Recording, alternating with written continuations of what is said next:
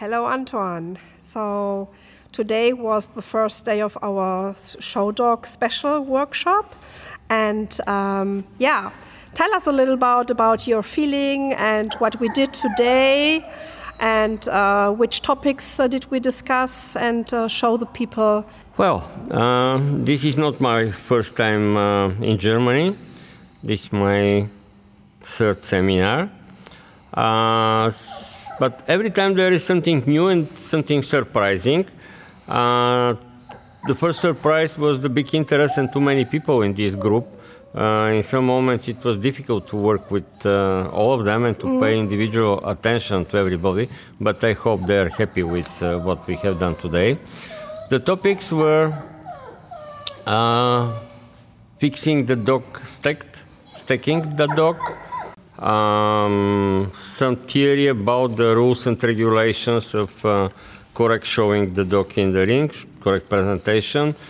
Uh, for me, the most important presentation was today about the theory of the body language and the non-verbal communication with the dogs and with the other participants in the dog show which I hope was interesting for the participants. Yes, I think this was a very interesting point, but because you could see the attention of the people. Yes, and yeah. I listened the applauses yes. at the end, which was also one of the surprises. Yes. Uh, today. Uh, what I can say, the participants today, they're well experienced, they have enough uh, uh knowledge and experience at the dog shows, but uh, you know, they, they need some some details to be improved, some mm. fine tunings. Uh, as I said, these small details are making the big uh, the big picture. Yeah, yeah, that's good. So, and we had uh, two junior. Yes. Handling yes. girls here. Yes. And one of them, you know, she will represent mm -hmm. Germany at the Crufts. Yes, this is my biggest uh, pride. Uh, the successes of my judges usually uh, every year at uh, the finals of international junior handling competition at Crufts, I have uh, several of my students competing, representing different countries. Last year was my record with eight of them in the final. Uh, this year I have only four, but here I found the fifth one. Yes. Uh, representing Germany. Yes, yeah, and she is. Uh, I was really impressed. Yes. Yeah, although, uh, as you told her, she still has to improve some things, but. Uh, she worked with the Doberman here we had, and the owner. It's the first one, the first time, and she did it perfectly.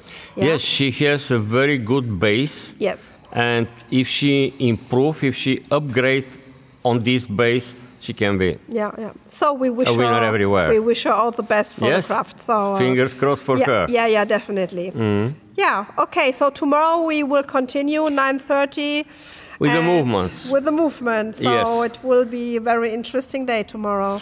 Uh, yes, today was maybe a little bit boring because too much theory, but we have to to go through yes. the yeah. theory. Tomorrow they will, they will run. I hope they will be not tired at the end. I think tomorrow we can switch off the, the heat. yeah. Yes, yes, we can save on this. yes. Uh, and at the end uh, of the day tomorrow, uh, we will make this is a secret. It is a surprise for them. We will organize a competition for the best handler.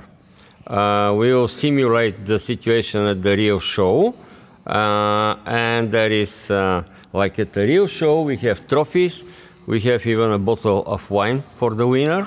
So yes. We will post this uh, tomorrow when we are here so they can't hear it. I. Uh, we will have problem if the, the junior handler win this competition. okay, but who knows?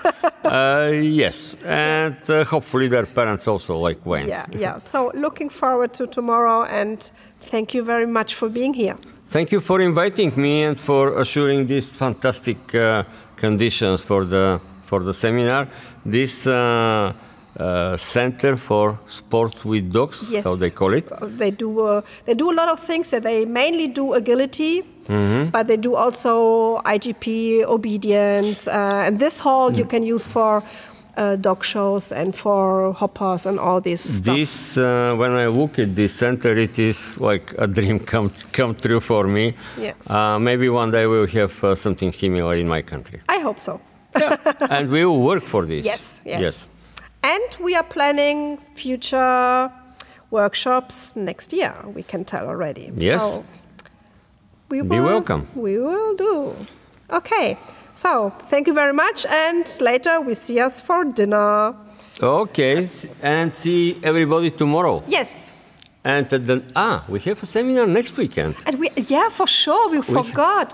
Next weekend, th- 2nd and 3rd of March. Yes. So we have still some, a little bit of space. So who's interested, uh, they can uh, give us a call or send us an email or a message. Um, yeah. By the way, you start uh, you started with a question. What was surprise? The biggest surprise was the number of the participants willing uh, Yeah. to take part in this seminar.